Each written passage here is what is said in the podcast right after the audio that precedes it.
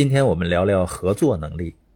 合作能力呢，它是个放大器，就像特蕾莎修女说的：“我做的你不能做，你做的我做不了，你我一起合作就能成就大业。”你发现，不管在任何领域，你如果想做大，你都得和很多人合作。但是合作并不容易啊，因为人性中的很多弱点。比如网络营销行业啊，它是需要有更多的优秀的领导人合作，你的生意才能发展壮大。但对于有些缺乏安全感的领导人呢，如果他的伙伴非常非常优秀，能够做一些他不能做的事情，他却从内心抵触，甚至排斥和打击自己的伙伴。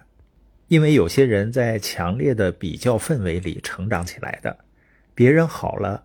他就感觉就好像自己就不好了。其实每个人都有自己的优势，团队合作就是发挥每一个人的优势。我们都不是上帝，能够无所不能。一个人只有充分尊重和发挥每一个人的优势，事业呢才能够更加有凝聚力，而不是武大郎开店。还有的人呢是因为骄傲或者嫉妒，取得了一些成绩呢，就会洋洋自得。或者看到别人取得了成绩，心里呢不舒服，因为意识到每个人都有人性的弱点和局限性，所以我在每日看的梦想和目标的清单里面有一条，在生意的发展中永远做对伙伴最有利的选择。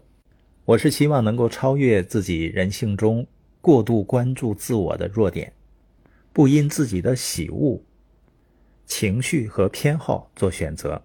在这么多年的生意经历中，我会发现，只关注自己的利益或者过于狭隘，团队呢最终都走不长远，或者优秀的人会离开。